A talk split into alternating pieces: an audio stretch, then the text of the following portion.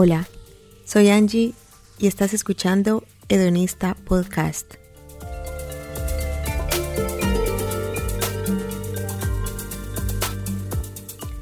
Aquí hablamos de sexo, amor, placer y relaciones. Y este espacio es para compartir experiencias y aprender de todo lo relacionado al sexo.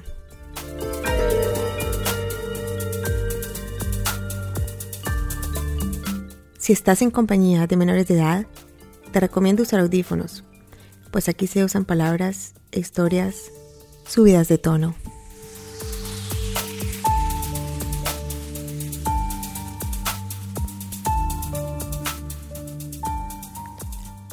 Hola, hola, estás escuchando Donista Podcast y quiero agradecerte una vez más por estar aquí, porque tú haces posible que yo siga generando este contenido todas las semanas. Quiero recordarte que este podcast tiene una página web donde puedes encontrar todos los episodios con los enlaces y recursos que siempre comparto relacionados a cada tema, a cada invitado e invitada y donde también te puedes inscribir a mi lista de emails para que participes en los sorteos que hago regularmente y para que recibas semanalmente el episodio nuevo en tu correo electrónico. La página web es www.edonista.love, edonista con H, love de amor en inglés, edonista.love.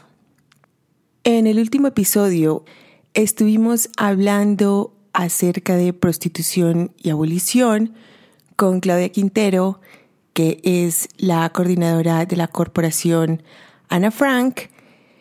Y en este episodio de hoy quiero seguir hablando del tema, pero desde las vivencias y experiencias de las sobrevivientes de trabajo sexual y de trata de blancas.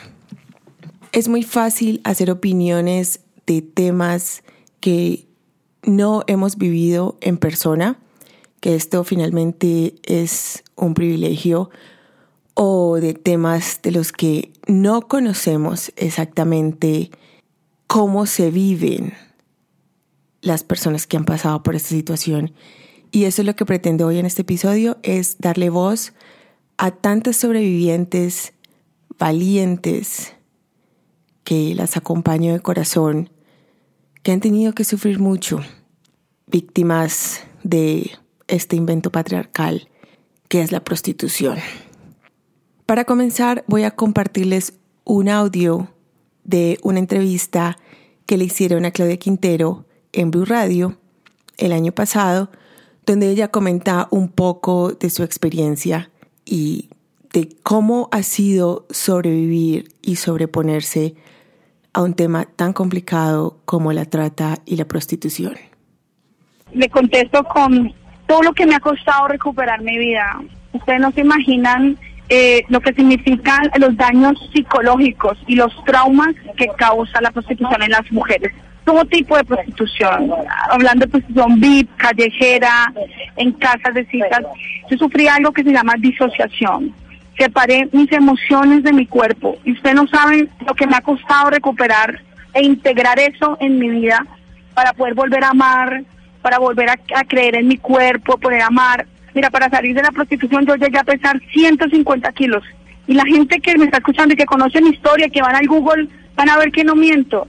Eh, me atrevo a decirlo acá públicamente, los traumas que han causado mis hijos, eh, el tema del alcohol, como aún yo tengo que autorregularme, porque cuando estuve en, en esta situación yo tenía que acceder a, tomar muchísimo alcohol y eso me hizo mucho daño, sin contar otras complicaciones físicas. Entonces, si esto lo brinda un trabajo, no gracias.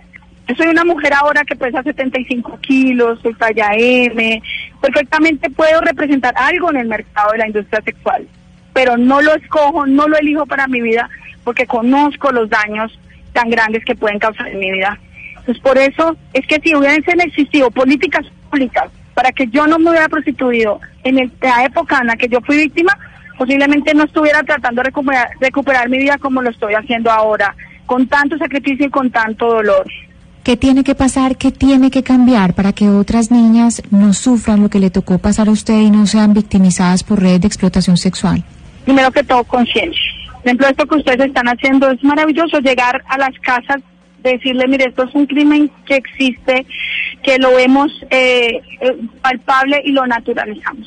Hace 15 años, 20 años, cuando veíamos una mujer venezolana en prostitución, no, porque era un país próspero, ¿cierto? Pero el empobrecimiento de esas mujeres está directamente relacionado con que ella hoy, ellas hoy sean explotadas. Entonces, cuando sensibilizamos a la sociedad y cuando la sociedad se duele de eso, en ese momento empezamos a derrotarlo. Yo quiero agradecerle a Claudia enormemente, primero por la labor que hace con tantas mujeres, segundo porque finalmente el universo me la puso en el camino por alguna razón si tú escuchaste el episodio pasado, pues te pudiste dar cuenta que compartí también mi historia. Y gracias a ese episodio, a esa conversación que tuve con Claudia ese día, me di cuenta que yo también fui víctima y soy una sobreviviente del sistema prostituyente. La verdad que no es nada fácil decir eso y aceptarlo. Yo estuve llorando casi una semana desde que hicimos el episodio hasta que lo publiqué, de todas las respuestas que recibí, de todos los mensajes tan bonitos. Y me di cuenta que todavía tengo mucho que sanar de cosas que no sabía que existían, pero bueno, finalmente estoy en ese proceso. Y sé que como yo hay muchas mujeres también en ese proceso, que es un proceso muy difícil, pero seguramente es muy valioso. Yo, como lo dice ella, me rescaté solita. Lamentablemente, no todas las mujeres víctimas de la prostitución lo pueden hacer, pero afortunadamente existen personas como ella y como muchas otras y como su corporación Ana Frank que ayudan a víctimas a tener una vida digna. A continuación vamos a escuchar unos audios con testimonios de sobrevivientes que Claudia Quintero me ha proporcionado para difundir con ustedes. Gracias Claudia una vez más por hacer posible este otro capítulo y por toda la labor tan bonita que haces. Contacté la corporación por medio de una amiga. Tuve que huir de ahí para salvarme, también sin saber dónde iba a llegar. Claudia me envió 120 mil pesos, gracias a Dios la cual utilicé para pagarle a un camionero. Llegué al pueblo donde ella me señaló, eh, me dijo que, que me hiciera frente a la estación policial, así lo hice como ella me dijo. Se estaba oscureciendo y ella nada que llegaba, pero bueno, al fin llegó y, y me recogió. Sentí la paz que mucho, mucho tiempo no sentía. Me llevó a salvo me querían asesinar. Ahora vivo en un refugio y puedo tener la oportunidad de soñar una vida lejos de la prostitución y la webcam. Gracias a Dios.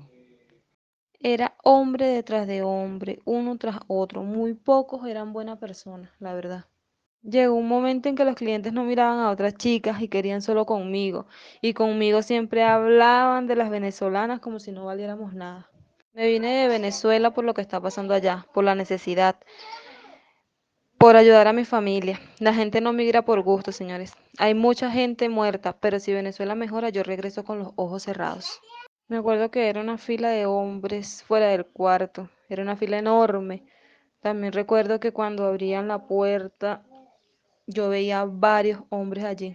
Los hombres no usaban protección y si reclamaban me golpeaban, tenía que aceptar lo que hiciera por donde ellos quisieran. Yo ya no aguantaba, yo le decía a mi amiga, ya no puedo más, mis pies estaban ampollados y me brotaba sangre. Días y días de caminar en medio del frío sin saber a dónde iba a llegar. Mi mamá me dice que encontré un ángel, que acá estoy bien, que estoy segura en el refugio, mis bebés sonríen y se comen todita la comida, hasta las verduras, las noches lo más difícil Recibí las noticias de lo que ocurre a mi familia en mi país. Me destroza el alma. No me voy a devolver a aguantar hambre, pero tampoco quiero putear. Eso no me gusta. Se puede hacer plata, pero no me siento bien. Solo quiero estar bien con mi familia y ser feliz. Así como estos, hay muchos testimonios desgarradores que nos muestran y nos comparten la realidad que viven las víctimas del sistema prostituyente. Es imposible que escuchando esto sigamos pensando que la prostitución debería ser un trabajo digno porque jamás lo va a hacer. A continuación escucharemos a Daniela Helves, que es terapeuta alternativa de la corporación Ana Frank, donde ellas hacen una hermosa labor por ayudar a estas sobrevivientes. Soy psicóloga, pero antes de destacarme como profesional en salud mental, soy una mujer que en la actualidad ha venido aportando a la lucha de los derechos humanos de las mujeres. Mujeres que han vivido en carne propia el abandono del Estado, de la sociedad, hasta de sus mismas familias en algunos casos. Mujeres que vivieron y viven el horror de ser tratadas como mercancía, vulnerando todos sus derechos humanos. Ahora, viendo muy de cerca sus historias, sus rostros, la realidad en sus ojos y la de sus hijos e hijas, las realidades de vivir en un lugar seguro como es el refugio, pero que esto no basta para lograr el bienestar que necesitan y que las situaciones de violencia a las cuales fueron sometidas se lo han arrebatado. Estas mujeres viven con afectaciones psicológicas que en muchas ocasiones no les permiten ser ellas mismas, que hacen que se culpen, que se sientan menos ser humana que otras personas. Son mujeres que han aprendido de manera desafortunada que valen por su cuerpo y no por quienes son. Viven con el horror de recordar la discriminación, los golpes, los insultos, las violaciones. Son mujeres que no pueden tener una calidad de vida porque no pueden dormir, porque no logran paz ni tranquilidad. Sufren el estigma de ser extranjeras, escuchando la gente cómo justifica la violencia por no ser del país en el que están. Todo esto claramente debe ser atendido con urgencia. Es vital poder empezar a restablecer los derechos humanos que durante mucho tiempo se les ha vulnerado.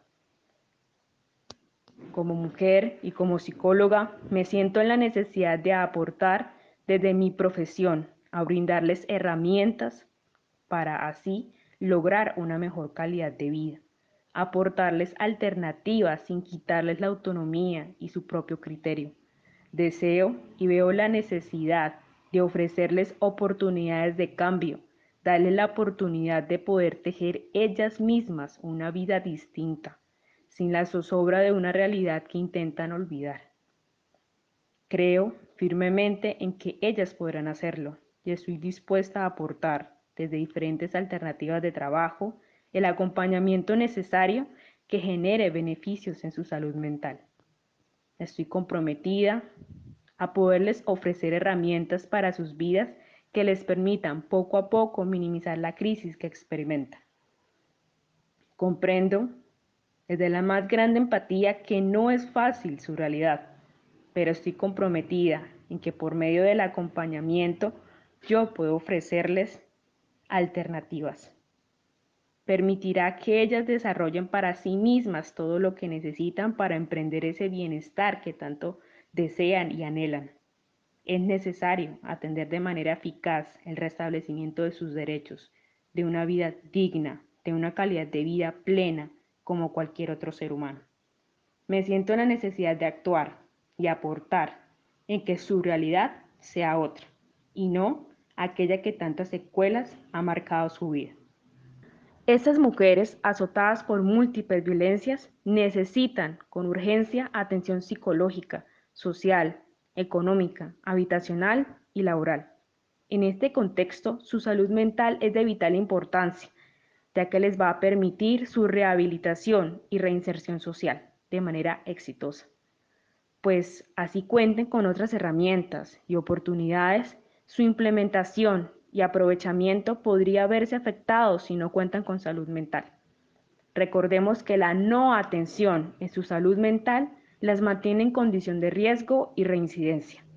A continuación escucharemos a Elena Hernández, que es abogada penalista y acompañante de procesos de mujeres sobrevivientes en la corporación Ana Frank. Cordial saludo. Las víctimas de explotación sexual en múltiples contextos requieren acompañamiento jurídico oportuno y completo, representación en instancias judiciales internas e internacionales. Estas víctimas se enfrentan a contextos de extremas asimetrías de poder, pues sus victimarios muchas veces tienen vínculos con redes de tratantes y proxenetas, cuyo poder económico también influye en las posibilidades de representación y acceso a la administración de justicia. Es obligación del Estado equilibrar las cargas procesales y materializar el derecho de igualdad y no discriminación. Si quieres apoyar a la corporación Anne Frank, con todos los proyectos tan bonitos que hacen. Puedes encontrarlas en las redes sociales como Corporación Ana Frank, A-N-N-E Frank, o en la página corporacionanafrank.com. Acá les dejo un poco sobre la corporación, lo que hacen y sus proyectos. La corporación ANFRAN es miembro de la sociedad civil de la Organización de los Estados Americanos, OEA, y miembro del Centro Latinoamericano de Ciencias Sociales, CLACSO. La corporación ha ejecutado proyectos con el Programa de las Naciones Unidas para el Desarrollo PNUD Colombia bajo el proyecto Programa de Promoción y Protección de los Derechos Humanos, la Organización Internacional de las Migraciones y el Ministerio del Interior. También la corporación ha realizado acciones con el Fondo de Acción Urgente para América Latina, acciones de incidencia que responden a situaciones de riesgo o amenaza que atentan contra la seguridad de las activistas y defensoras de los colectivos u organizaciones. En el año 2016, 2017, 2018 y 2019, el Fondo Lunaria Mujer aportó proyectos en la corporación ANFRA. La Agencia para el Desarrollo GIS, Alemania, y la Agencia Presidencial de Cooperación APC, en los años 2018 y 2019, entregó el Fondo Vivir la Paz a la Corporación ANFRAN. Un proyecto exitoso llamado Cuerpas, Memoria y Corporeidad fue ejecutado a cabalidad. Actualmente cuenta con convenios con la Universidad Jorge Tadeo Lozano, Rescue Freedom International y una alianza con la organización internacional Unidos por los Derechos Humanos. La corporación tiene amplia experiencia en formación a hombres y mujeres en diferentes áreas de derechos humanos y trabaja justamente con empresas de seguridad privada en el país en estas acciones. Gestiona actualmente el proyecto Cuidar Vidas, que consta de un refugio, una casa refugio para mujeres sobrevivientes y víctimas de la explotación sexual, la trata de personas y la prostitución. Si conoces alguna otra corporación, fundación, personas que se dediquen a la ayuda de víctimas y sobrevivientes de la prostitución y la trata de personas, por favor comunícamelo a través de las redes sociales o a través de mi página web www.edonista.love y yo agregaré la información al contenido de este episodio directamente en mi página web. A continuación les dejo otro testimonio de una chica que me contactó por Facebook y muy amablemente quiso compartirnos su estremecedora experiencia. Tengo 22 años, soy de Argentina, de Tucumán. Mi historia con la prostitución empezó a los 16 años cuando me puse de novia con un tipo que me hizo entrar en esto él consumía droga, yo empecé a consumir droga crack con él y un día se nos acabó el dinero, no teníamos para el consumo y me llevó a la calle, me dijo que me prostituyera para que hagamos dinero. Él vivía en una esquina que era muy frecuentada por prostitutas y transexuales que trabajaban, así que yo al principio con miedo, mucho miedo, mucha tristeza porque la persona que amaba me estaba llevando a hacer esto, pero lo hice me cerró el estómago y lo hice. En este camino viví dos abusos sexuales, uno a punta de pistola con un tipo que me levantó en una moto, me llevó un descampado, me violó, y otro con dos tipos que me metieron en una camioneta blanca, me agarraron, me violaron, me golpearon, me destruyeron la ropa, el zapato, todo, me reventaron la cara y me dejaron tirada en un parque. a lo que me pasó esto todavía estoy con estrés postraumático, haciendo terapia psicológica y psicoterapéutica. Dejé las drogas hace cuatro meses, estoy en recuperación y rehabilitación de las adicciones. En serio no podemos seguir diciendo que hay que legalizar la prostitución porque hacerlo sería legalizar este tipo de comportamiento en los puteros que abusan y violan a mujeres y que las consideran objetos para eyacular. A continuación vamos a escuchar el testimonio de Sonia Sánchez, que es una activista por el movimiento abolicionista de Argentina. Ella es sobreviviente del sistema prostituyente y de la trata de personas. Y este audio que les voy a compartir lo saqué de una entrevista de YouTube. Si quieren escuchar más testimonios, pueden ir a YouTube, en Internet, pueden buscar testimonios sobrevivientes de la prostitución. Hay demasiadas cosas. No me alcanzaría el tiempo, ni el corazón, ni las lágrimas para compartirles todo lo que quisiera mostrarles, pero esta información está disponible para ustedes en Internet si quieren aprender más. Sobre el tema, Sonia Sánchez es también la autora del libro Ninguna mujer nace para puta. Yo personalmente no lo he leído, pero lo tengo en mi lista de libros por leer. Detrás de esos papelitos que está la ciudad de Buenos Aires como un gran prostíbulo a cielo abierto, está la explotación de centenares y centenares de mujeres explotadas sexualmente y traficadas. Mi historia de vida es como la de miles de mujeres traficadas hoy en Argentina. Yo soy chaqueña de Villa Ángela y a, los 15 años dejé de estudiar para trabajar. A los 16 vine a trabajar como empleada doméstica cama adentro en la ciudad de Buenos Aires, pero comíamos cada tres días, no porque mi madre y mi padre no trabajaran, porque no había trabajo. No ¿Comprendes? Como ahora, no alcanzaba. Somos siete hermanas, yo soy la cuarta. ¿Sí? Y yo le dije, yo voy a progresar porque quiero que haya luz en la casa, quiero agua, quiero vida saludable. 16 años, sola. Me levantaba a las 5 de la mañana y me acostaba a la 1 de la madrugada y solo tenía libre el domingo a partir de las 12 del día. ¿Qué significa eso? Explotación, laboral. Explotación total. Explotación laboral. Yo recuerdo que los domingos al mediodía leía Nación, Clarín, los diarios que compraba ella, y yo leía todo, tengo la cultura de la lectura. Y yo veía que a donde ofrecían o pedían empleadas, ofrecían más dinero de lo que a mí me pagaban. Entonces un día yo le digo, mira, necesito que me, que me aumenten porque yo giro el dinero. Y la, la señora me dijo, mira, no te podemos aumentar, bla, bla, esas cosas. Y yo soy atrevida, soy muy desobediente y le dije así, mira, entonces se busca otra señora pero sin pensar un cachito que yo estaba sola en una gran ciudad sin conocer nada. ¿Y ahí dónde fuiste? A los 15 días tenían una chica paraguaya de mi misma edad. Ah, repitieron. De ahí salí con mi bolsito de ropa y busqué el hotel más económico del barrio de Flores y solo me alcanzó la plata para pagar 15 días y para después dejar para comprar una leche y comprar el diario para buscar trabajo. Pero sabes que las personas que venimos del interior y si nadie te conoce, nadie puede decir, eres buena, no vas a robar y vas a fregar bien la mugre. Yo salí a buscar todos los días trabajo y no conseguí. Y un día regreso a ese hotel y no me deja pasar porque ya debía, así que me quedé con el vestido puesto y la cartera y así quedé en la calle. Caminé unas 10 cuadras hasta la Plaza Flores, que yo, después de escribir mi libro Ninguna mujer nace para puta, yo la, denominé el cementerio de putas a la Plaza Flores. Allí he conocido a muchísimas hermanas, porque yo a las mujeres no las trato de puta, las llamo hermanas. Ellas ahí murieron, la conozco a muchísimas, que todas murieron ahí sentadas. Y llegué ahí, y era de noche, y entonces yo ahí viví cinco meses y medio en esa plaza. Aprendí a revolver la basura para comer. Eh, yo eh, dormía de día en el tren Sarmiento. Y un día, el frío, el hambre, el miedo, había hecho una implosión dentro mío. De hecho, se me cortó la menstruación. Digo, qué, qué inteligente que es nuestro cuerpo y nuestra cabeza, la de las mujeres. Yo veía siempre unas mujeres que estaban sentadas en esa plaza. La única diferencia de esas mujeres a mí eran que ellas estaban lavadas todos los días.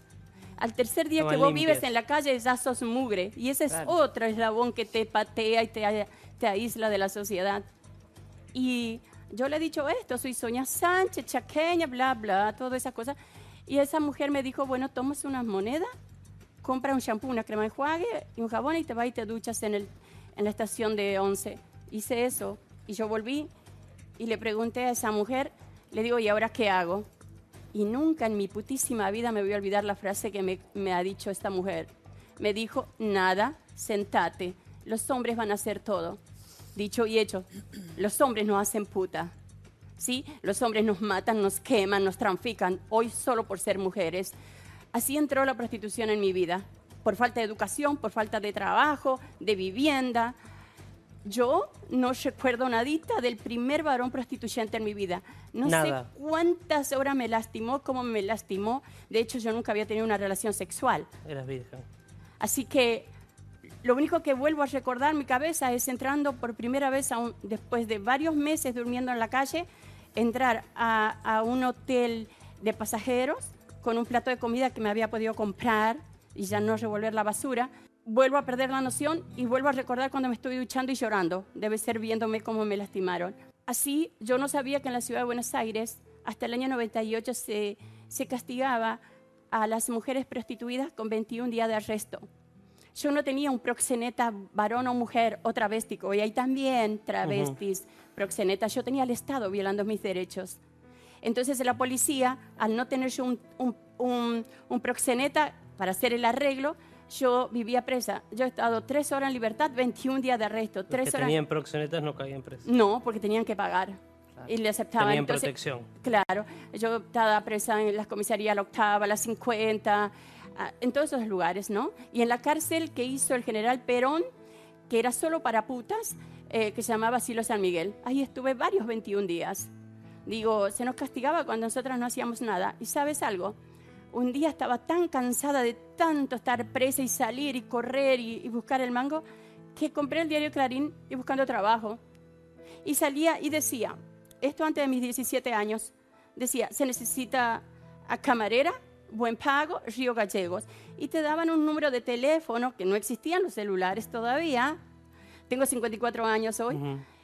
Y yo me fui, fui porque había salido de estar 21 días de, de detenida y me voy a- ahí a la Avenida Independencia, a la altura de 11. Y sí me recibió un hombre, yo tengo 54, él debe tener 60, 61 años. Le llaman Tarantini porque es muy parecido físicamente al jugador, de jugador. fútbol. Vos dices Tarantini y es uno de los cinco proxenetas traficantes de personas en Santa Cruz. Es todos los que manejan la explotación sexual en Santa Cruz. Yo le he dicho que no sabía ser camarera, pero que lo, que lo iba a aprender, necesitaba trabajo. Y bueno, al día siguiente, a las 5 de la mañana, estaba en Jorge Newbery. Eh, él me compró el, el, el pasaje que me iban a descontar y así llegué a Río Gallegos. Río Gallegos, otro señor me espera con un cartelito. Me marcó la vida el cartelito. Y decía, Sonia Sánchez, me llevan y empiezo a ver que hay dos cuadras de un bar al lado del otro. Dos cuadras de una casa de la otra como bares. Y ese, Todos esas son la- todos prostíbulos que se llaman las casitas de tolerancia, que son un prostíbulo al lado del otro, que tienen casi 40 años en Río Gallegos. Eh, ahí me llevaron. Cuando entro, me recibe la mujer de este, de este proxeneta. Y cuando le doy el, el DNI, ahí me dice, no, va, no, voy- no necesitamos una, una camarera, vas a ser puta como las demás. El salón era más grande que este, eran cinco habitaciones y en cada habitación estábamos dos mujeres, éramos diez mujeres de distintas provincias de mi misma edad. Ahí estuve unos seis meses. El tema es que yo llegué un día el lunes allí y el día viernes nosotros teníamos que estar obligadas, obligadas desde las seis de la tarde a siete de la mañana, sí o sí, parada. Y si venía un varón prostituyente a las ocho y vos recién te acostabas, tenías que levantarte. No veíamos el sol, estábamos encerradas, las luces eran muy fuertes, todo el día y toda la noche las luces eran muy fuertes y la música muy fuerte, porque debías aturdirte. ¿Y cuántos años estuviste presa de la prostitución? Seis años y medio. ¿Y cómo saliste? después de una gran golpiza, de una gran golpiza de un varón prostituyente. Y el varón prostituyente es- son nuestros maridos, son nuestros hermanos, son nuestros curas confesores, nuestros pastores evangélicos, son nuestros jueces, son nuestros políticos. Es, decir, que los varones que nos prostituyen y nos lastiman, ¿sí? son los varones que viven en nuestras casas y que hacen uso y abuso del shock de privilegio que tienen en esta sociedad. Y a lo que la señora Varón y toda la gente detrás de ella están justamente promoviendo eso, ¿no? Ah, yo me atreví a decir no a una práctica sexual violenta, porque todo es violencia en la prostitución. Dos y media de la tarde, en pleno Flores, ah, me empezó a golpear tanto este varón prostituyente porque él salió de, la oficina y antes de ir a almorzar fue de putas y me encontró a mí. Yo, muy lastimada, logro golpear la puerta y me escucha el conserje y él me salvó la vida. Llamó a la comisaría 50, que es una de las comisarías más corruptas que hay en, la ciudad de Buenos Aires. Arregló la coima con este señor, él se fue a su trabajo, a la oficina, y a mí muy golpeada me llevaron detenida. De hecho, pasamos por el frente del hospital Álvarez, pero ¿a quién le importa una puta? A nadie. Mientras no toquen a tu hija, a tu nieta y a tu bisnieta, no le importa un carajo. Bueno, escuchamos varias historias. Como Sonia lo decía, en muchos países donde no existen ninguna leyes que protejan a las mujeres o que castiguen a los puteros, el problema es que las mujeres son perseguidas cuando la culpa la tienen los puteros y los prostituyentes. Esto sucede mucho en Estados Unidos, donde la prostitución está prohibida y es algo que el abolicionismo critica del prohibicionismo porque pone la culpa y la responsabilidad en la mujer.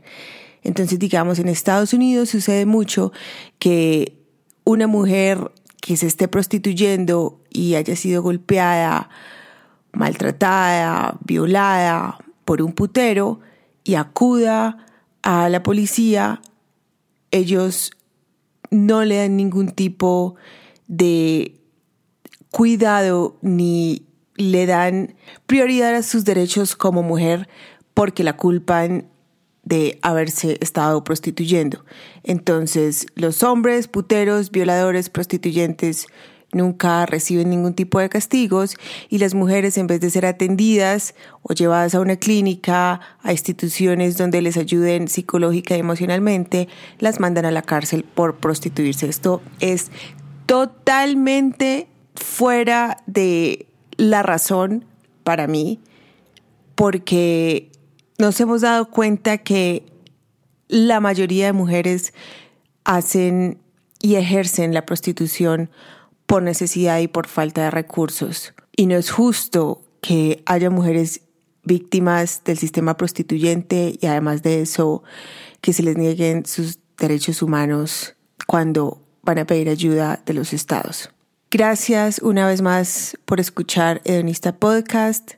Recuerda visitar mi página web www.hedonista.love y por favor ayúdame y apoya mi trabajo compartiendo mis episodios con tus familiares, amigos y amigas. Un abrazo. Bye bye.